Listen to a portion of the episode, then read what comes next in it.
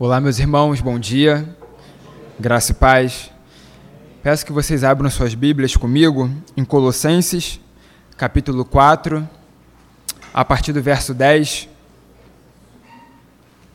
Colossenses, uma das cartas de Paulo da prisão, capítulo 4, versículo 10.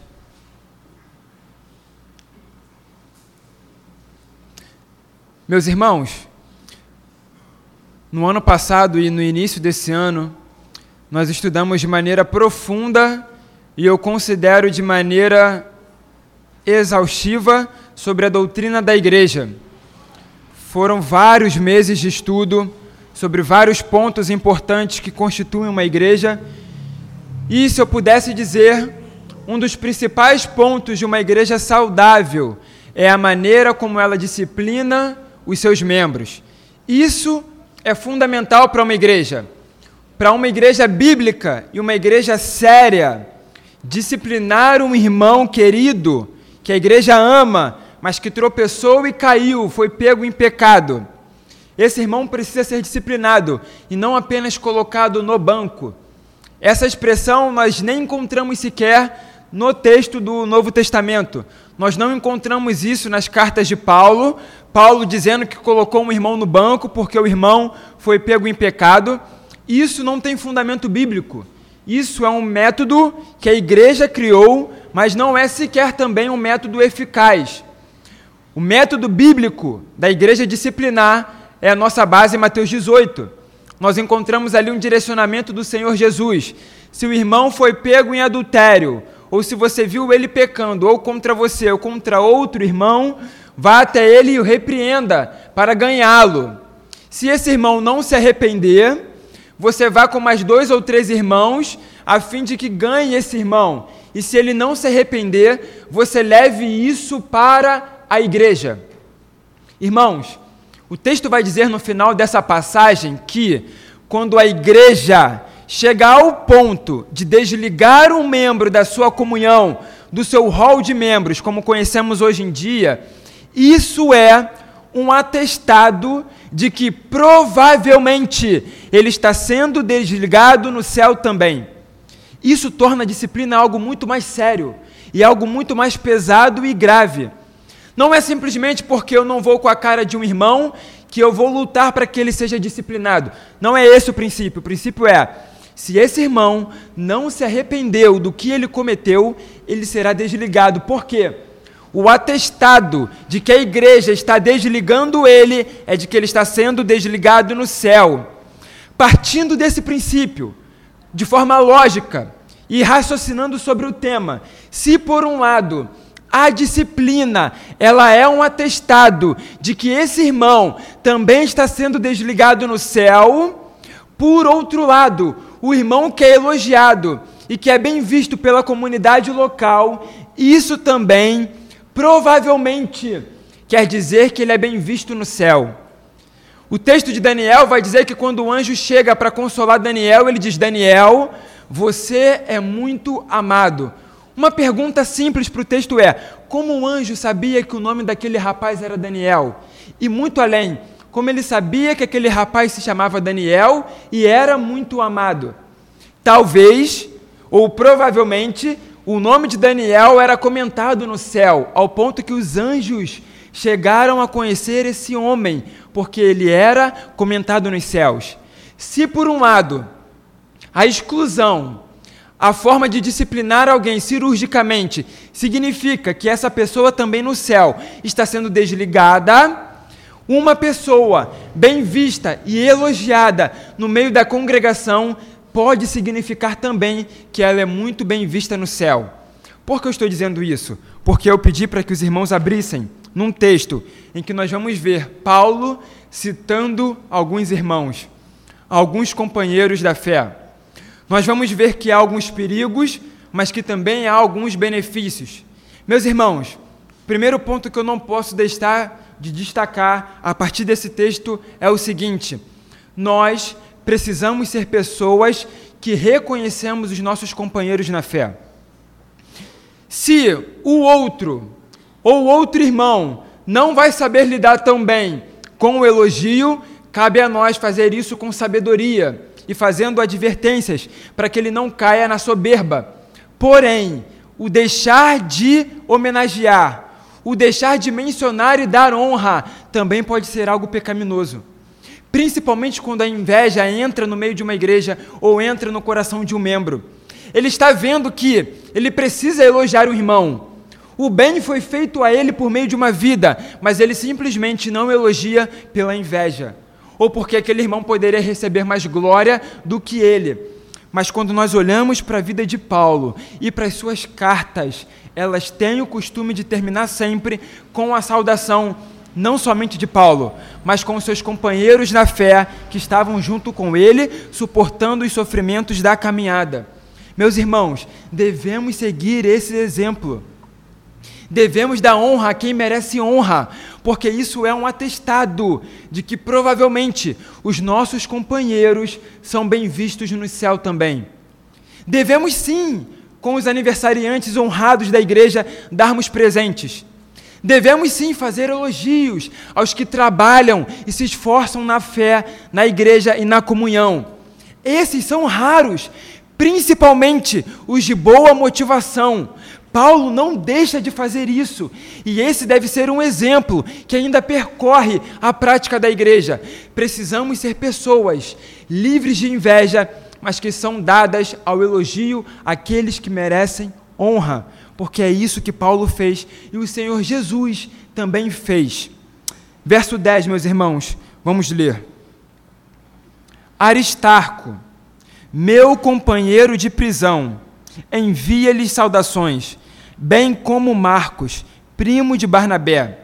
Vocês receberam instruções a respeito de Marcos, e se ele for visitá-los, recebam-no. Jesus, chamado Justo, também envia saudações. Esses são os únicos da circuncisão que são meus cooperadores em favor do reino de Deus.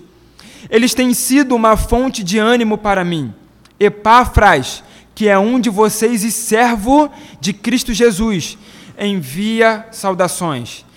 Ele está sempre batalhando por vocês em oração, para que, como pessoas maduras e plenamente convictas, continuem firmes em toda a boa vontade de Deus. Dele dou testemunho de que se esforça muito por vocês e pelos que estão em Laodiceia e em Hierápolis Lucas, o médico amado, e Demas enviam saudações. Saúdem os irmãos de Laodiceia, bem como Ninfa e a igreja que se reúne em sua casa. Depois que esta carta for lida entre vocês, façam que também seja lida na igreja dos Laodicenses, e que vocês igualmente leiam a carta de Laodiceia. Verso 17: Digam a Arquipo Cuide em cumprir o ministério que você recebeu no Senhor. Eu, Paulo, escrevo esta saudação de próprio punho. Lembrem-se das minhas algemas. A graça seja com vocês. Senhor nosso Deus e nosso Pai, abençoe essa mensagem, essa pregação. Nos edifique, edifique a nossa comunhão, edifique a PIB do Parque como um corpo. Nos lembre do cabeça nos lembre do nosso compromisso uns com os outros e nos faça crescer em conhecimento e na prática, ó Deus. Essa é a nossa oração, em nome de Jesus. Amém. Meus irmãos, o interessante que me chama a atenção aqui dessa passagem é que talvez as características que estão em Aristarco também poderiam estar em Epáfras, mas Paulo prefere listar e dar nomes com características específicas. Paulo faz isso de uma maneira didática, para que os irmãos entendam qual era o forte de cada irmão na obra do Senhor. O interessante aqui é que ele faz uma divisão. Ele cita seis companheiros da fé: três judeus e três gentios. A primeira coisa, meus irmãos, aplicando a isso, é de que os nossos companheiros de fé nem sempre serão aqueles que estão mais intimamente ligados conosco. Por que eu digo isso? Porque é provável e é intuitivo do homem de que ele tenha mais comunhão com aqueles que vivem o seu dia a dia. Ou aqueles que passam pelas mesmas coisas que ele passa. Por exemplo, talvez eu teria muito mais facilidade de ser amigo de um professor, ou de alguém que trabalha numa escola, ou de um seminarista que está vivendo as mesmas coisas que eu. Uma mãe talvez teria facilidade maior de ser uma amiga de uma outra mãe que vive as mesmas coisas e as mesmas dificuldades. E isso não é ruim. Mas o ponto é que dentro da nossa amizade, ou das nossas amizades, dos nossos companheiros de caminhada, precisa haver uma diversidade. E isso significa que dentro da diversidade podem existir aqueles que não têm tanto ponto em comum comigo. Mas o princípio é de que esse, que não tem tantos assuntos em comum comigo, é alguém maduro na fé e que pode me fazer o bem em algum momento da caminhada. Esse é o princípio. Paulo está dizendo: eu tenho três amigos judeus, eu tenho três companheiros gentios também. Eles são de grande valia para mim, são os meus cooperadores. Ora, alguns mais perto, outros distantes, se comunicando por carta. Meus irmãos, precisamos ter em mente, principalmente os dias em que vivemos, em que parece que todos nós estamos atarefados. Ontem, um irmão estava comentando, depois de uma reunião, que nós precisamos acrescentar um oitavo dia na nossa semana, para que a gente consiga realizar todas as coisas que nos cabem. Porque o tempo parece escasso. Parece que nós estamos muito atarefados, muitos afazeres. Não há tempo, talvez, mais para comunhão. Mas, meus irmãos, precisamos tomar cuidado com isso é um princípio bíblico de que tenhamos companheiros na caminhada. A solidão, ela é inimiga do cristianismo.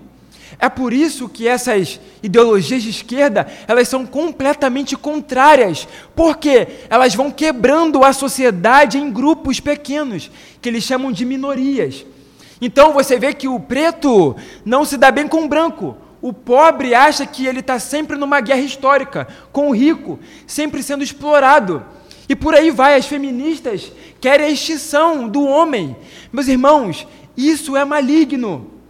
Isso é de procedência maligna. Precisamos tomar cuidado, não só com essas ideologias que talvez a gente perceba de cara, mas com a tendência do nosso coração a procurar a solidão, principalmente nos momentos de sofrimento.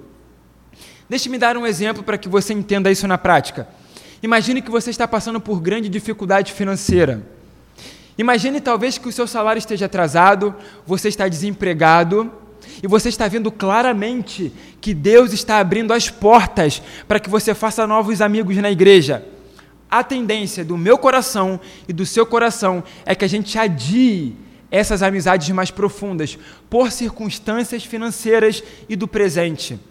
Precisamos tomar cuidado, meus irmãos, porque Paulo, ainda dentro de uma prisão, ele quer companheiros, ele tem amigos, e isso precisa saltar os nossos olhos. Precisa chamar a nossa atenção que o Salvador, que era suficiente em si mesmo, escolhe doze homens para caminhar com ele.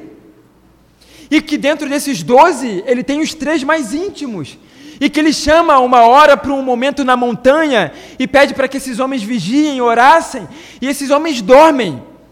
E a gente espera que Jesus expulse esses homens da presença dele, mas ainda permanece sendo amigo deles, e não só amigo, mas ele lava os pés dos seus discípulos, como um exemplo para que eles pudessem seguir quando Jesus partisse.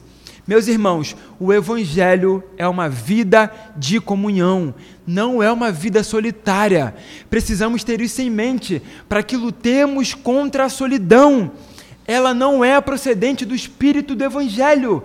Isso é consequência do pecado em nós, que tenta nos fazer ficar distantes da comunidade da fé, principalmente em momentos que estamos sofrendo precisamos tomar cuidado, meus irmãos, em momentos de escassez, para que não venhamos nos distanciar dos nossos companheiros da fé e perdermos a oportunidade de sermos aconselhados e fortificados na fé. Por vezes, os companheiros da caminhada são as mãos invisíveis da providência de Deus, nos fortalecendo, não nos deixando parar Meus irmãos, precisamos cuidar das nossas amizades. É incoerente, não bate o cristão que é membro de uma igreja e que não tem os seus no dia da angústia. Precisamos cultivar boas amizades, não com interesse, mas é uma consequência lógica que no dia da angústia, aquele que cultiva boas amizades terão aqueles que poderão resgatá-lo. Isso é uma constatação do dia a dia, da vida. Aqueles que cultivam as amizades na igreja poderão colher bons frutos no dia mau. Terão conselheiros, terão encorajadores, terão aqueles que vão segurar as pontas para que ele não esmoreça. Precisamos tomar cuidado com as nossas amizades e cultivar isso de maneira intencional. Isso não pode ser dado ao acaso. Eu vou cumprimentar quem me cumprimentar, ou eu darei boa noite a quem me der boa noite, ou eu vou me aproximar de quem se aproximar de mim. Não! Faça isso com intencionalidade. Ore por isso. Deixe-me perguntar: quando foi a última vez que você orou por um irmão específico para que Deus aproximasse ele de você. Porque você desejava muito ter ele como um companheiro na caminhada. Quando foi a última vez que você fez essa oração por alguém? Senhor, me aproxime de fulano de tal, porque eu quero ser mais proveitoso para a vida dele. Talvez ele nem seja tanto para minha, mas eu quero ser alguém que vai ajudá-lo no dia mal. Quando foi que você fez essa oração? Deus abre as portas. O tímido pode se abrir para você, e isso pode vir por meio da oração. Ore pelas suas amizades. Verso 10, meus irmãos. Eu serei breve nesse panorama. Ele começa: Aristarco, meu companheiro de prisão, envia-lhes saudações. Aristarco também é mencionado em Atos, capítulo 19, verso 19, sofrendo junto com Paulo numa cidade. Peço que coloque aqui, por favor, na projeção, rapidamente para nós lermos o texto. Olha o que vai dizer. Atos 19, verso 29. Diz o texto: Em pouco tempo, a cidade toda estava em tumulto. O povo foi às pressas para o teatro, arrastando os companheiros de viagem de Paulo, os macedônios, Gaio e Aristarco, companheiros de sofrimento. Precisamos evitar os aproveitadores, aqueles que estão conosco apenas nos momentos bons ou quando temos algo a oferecer. Precisamos nutrir e desejar companheiros de sofrimento que estarão de pé conosco no dia da tribulação, que não vão embora quando eles perceberem que não temos nada a dar, apenas a receber. Precisamos também ser essas pessoas que mais sujam as mãos do que os pés limpos. Precisamos nos importar mais com as mãos do que com os pés, porque Gaio e Aristarco eram companheiros de Paulo que sofriam junto com ele. Precisamos lutar com isso, para que sejamos Aristarco na igreja. A igreja precisa de homens e mulheres que sofrem junto com os outros e que não vão embora. Ele continua: bem como Marcos, primo de Barnabé. Vocês receberam instruções a respeito de Marcos, e se ele for visitá-los, recebam-no. Isso é maravilhoso. O fato de Paulo citar Marcos aqui, isso deve nos chamar a atenção. Eu peço que coloque aqui à frente a passagem de Atos, capítulo 15, verso 36, para que possamos entender a profundidade do fato de Marcos estar sendo mencionado nessa passagem. Olha o que vai dizer, meus irmãos. Se atentem para isso, circulem na sua Bíblia. Algum tempo depois, Paulo disse a Barnabé, primo de Marcos: Voltemos para visitar os irmãos em todas as cidades onde pregamos a palavra do Senhor, para ver como estão indo. Continua. Barnabé queria levar João, também chamado Marcos. Mas Paulo não achava prudente levá-lo, pois ele, abandonando-os na Panfilha, não permanecera com eles no trabalho. Agora isso toma proporções maiores. Aquele que antes abandonou Paulo, agora é recomendado pelo próprio Paulo. E não só aqui, mas também em 2 Timóteo capítulo 4, verso 11. Meus irmãos, a igreja deve ser o lugar de restauração. A igreja deve ser o lugar onde Marcos continua, mesmo depois de ter abandonado. A igreja precisa ser o lugar que sabe como vai aplicar a disciplina em cada membro, de maneira particular e individual. Se Paulo, ou melhor, se Marcos, estivesse hoje em muitas igrejas no Brasil, nós não teríamos esse testemunho, porque muitas igrejas não saberiam lidar com Marcos, aquele que antes era o covarde e abandonou os discípulos, agora está sendo recomendado. Há a possibilidade de restauração no meio da igreja, e Marcos é uma prova disso. A igreja tem que ser o lugar onde sabemos lidar e ter o tato com as pessoas mais frágeis e sensíveis que tendem a abandonar a fé. Marcos agora passa a ser uma bênção para a igreja, mas antes precisou passar por restauração. É na igreja que a disciplina acontece. Não é o pastor do WhatsApp, não é o pastor da caixinha do Instagram, nem do YouTube. É a vida real na igreja local que restaura pessoas. É o Evangelho que consegue transformar aquele que estava caído ou aquele que antes era covarde e abandonava os discípulos. Marcos agora é uma bênção, ele foi restaurado. Podemos voltar com Marcos na vida da igreja. Traduzindo para a nossa linguagem, Marcos agora poderia voltar a assumir um ministério na igreja, porque ele foi restaurado pelo Evangelho.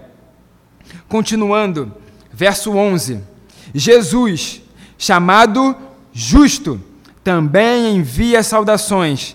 Esses são os únicos da circuncisão que são meus cooperadores em favor do reino de Deus. Olha o que Paulo vai dizer agora. Eles têm sido uma fonte de ânimo para mim.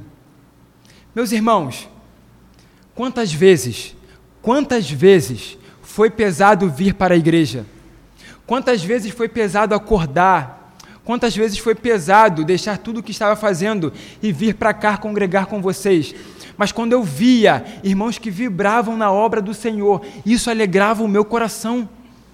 É como o profeta que achou que um momento estava sozinho e Deus disse para ele: Calma, calma lá, você não está sozinho. Tem mais outros tantos que ainda não se dobraram a Baal, é os ídolos. Continue firme na fé. Irmãos, aqueles que trabalham na obra precisam animar e aquecer o nosso coração. Você, trabalhador da obra, saiba que, ainda que não te reconheçam e não citem o seu nome, você é o motivo da perseverança de muitos cristãos. Você, quando olham a sua dedicação na obra do Senhor e veem como você faz com zelo e compromisso, você é motivo de que Deus seja glorificado e você também é motivo de que nós podemos ainda acreditar na igreja em 2022. Existem cristãos que não se dobram aos ídolos. Existem cristãos que não são enredados pela imoralidade ou pelo dinheiro. E esses são exemplo e espelho na fé. Precisamos ter eles como exemplo e modelo e alvo também. Os irmãos maduros precisam ser elogiados na igreja local, até para que eles sejam fortalecidos. E os mais fracos os tenham como modelo para quem olhar, um exemplo a seguir. Paulo está dizendo: eles têm sido uma fonte de ânimo para mim. Paulo, que foi ao terceiro céu e viu coisas inefáveis. Ele está dizendo que era animado pelos seus companheiros. Por que não seremos? Por que deixar a inveja entrar no coração? Ou o ódio, ou o rancor, a soberba? A igreja é o lugar, o lugar em que nós olhamos o outro com um olhar de admiração. Aqueles que são empenhados e trabalham na obra, eles são uma fonte de ânimo para mim, eles animam meu espírito. Dentro da prisão, o motivo de estar de pé é porque eu tenho eles. Eles são os meus companheiros, e eles são preciosos para mim. Há uma passagem bela, Paulo não consegue ir aos Tessalonicenses, e ele fala: Eu não consegui ir, mas eu estou enviando Timóteo, porque ele tem preocupação em como vocês estão. Timóteo é tão precioso para Paulo, mas tão precioso, que ele consegue abrir mão de um pouco tempo de Timóteo, para que Timóteo possa abençoar outra igreja e outros irmãos. Mas Paulo tem Timóteo em alta estima. Timóteo, para Paulo, é um filho na fé, mas é um companheiro de lutas também.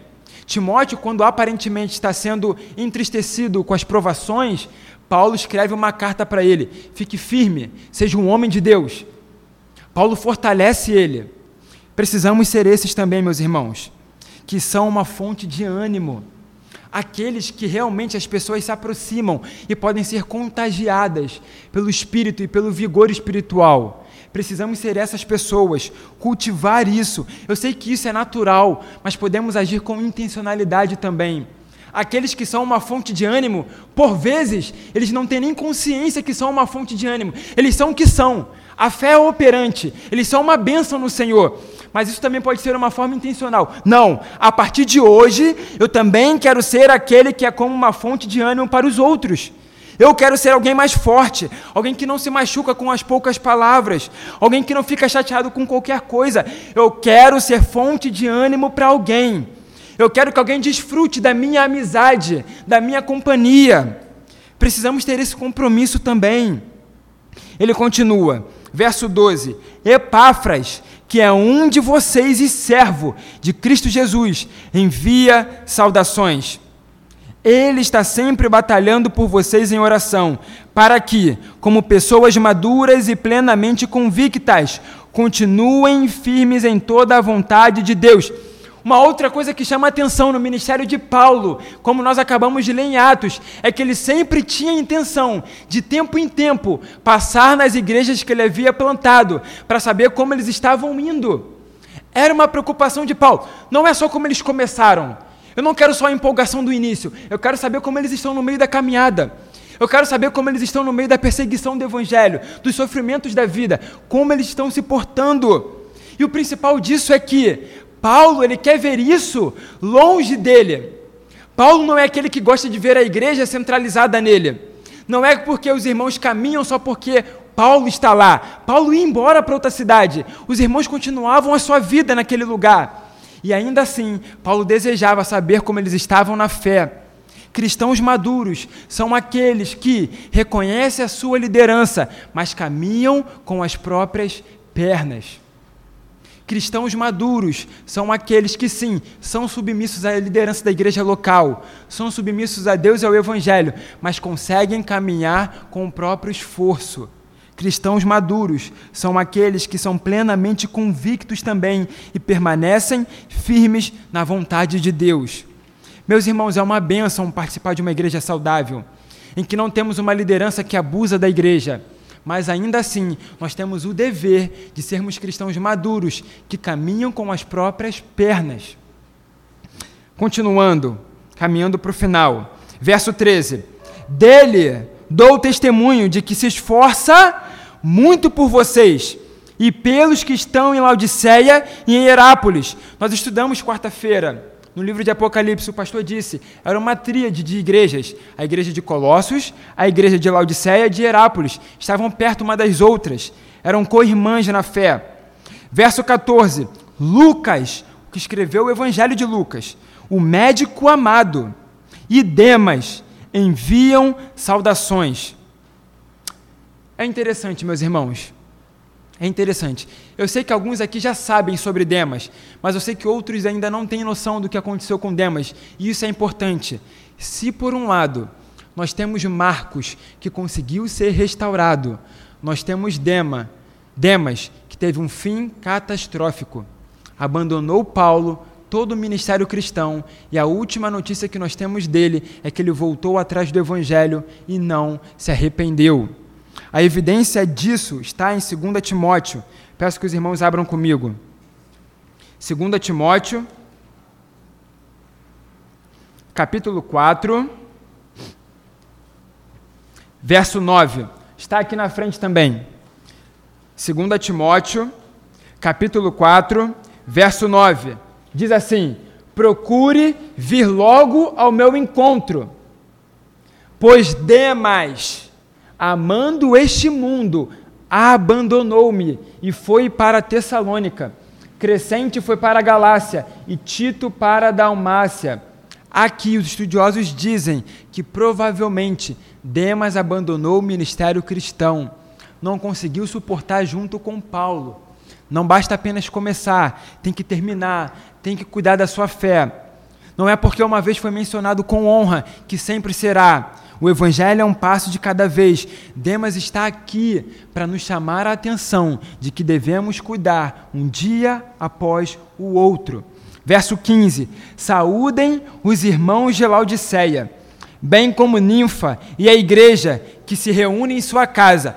Provavelmente aqui Ninfa era quem recebia a igreja em sua casa mesmo, não era apenas um pequeno grupo como conhecemos hoje. Verso 16: Depois que esta carta for lida entre vocês, façam que também seja lida na igreja dos Laodicenses, e que vocês igualmente leiam a carta de Laodiceia. Olha o verso 17 agora. Digam a Arquipo: cuide em cumprir o ministério que você recebeu no Senhor. Os estudiosos dizem que provavelmente esse ministério que ele recebeu do Senhor está se referindo a Onésimo. Onésimo se pertencia a Arquipo. Quando Paulo faz essa menção aqui, Paulo provavelmente está se referindo a Onésimo, aquele que antes furtou algo e que agora será devolvido, que está escrito na, na carta de Filemão. Ele está dizendo: agora cuide em cumprir o seu ministério para com Onésimo Perdoe ele, receba ele de volta. A igreja deve ser o lugar também em que recebemos aqueles que já caíram, assim como Marcos. Há perdão na igreja.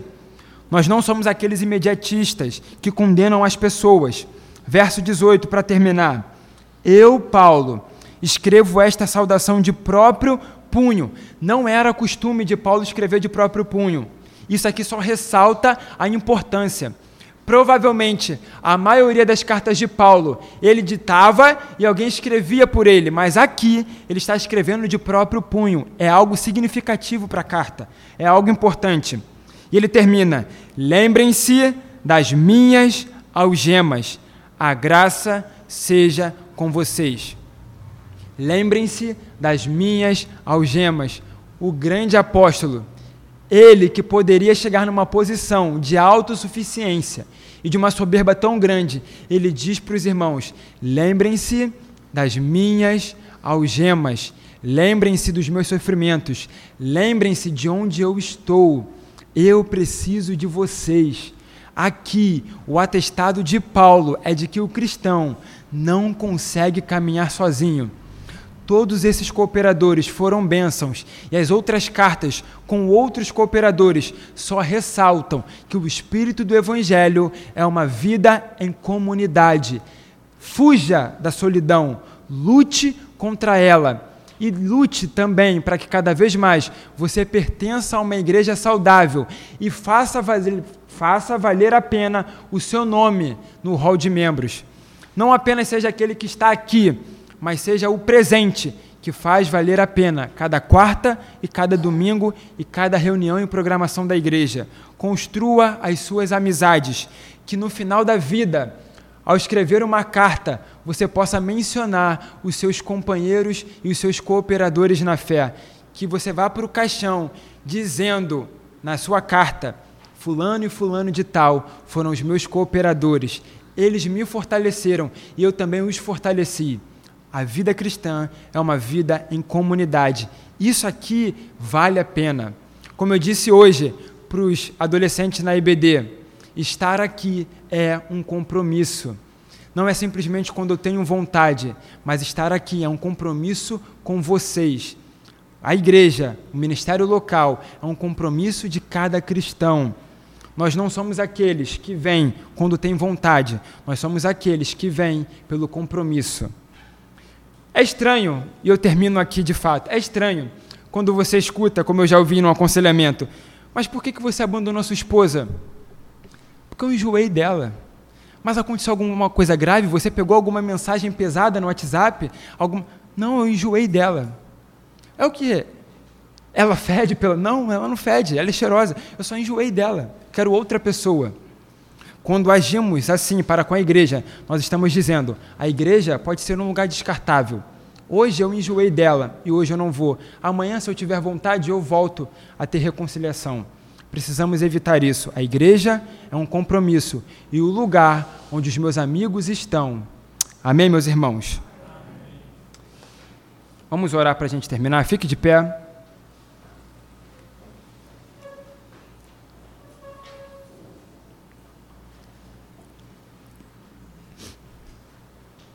Senhor nosso Deus e nosso Pai, eu sei que há tantas outras igrejas espalhadas pelo Brasil e pelo mundo que são saudáveis, mas eu quero dizer ao Senhor como é bom pertencer à PIB do Parque. Como é uma bênção pertencer a essa igreja local, a Deus. Ao longo dos anos eu posso ver quantos pecados foram tratados em mim. Eu posso ver irmãos que chegaram aqui quebrados e hoje foram restaurados. Irmãos que amadureceram na fé. Irmãos que caminham com outros irmãos. Vínculos que foram quebrados e que agora foram restabelecidos.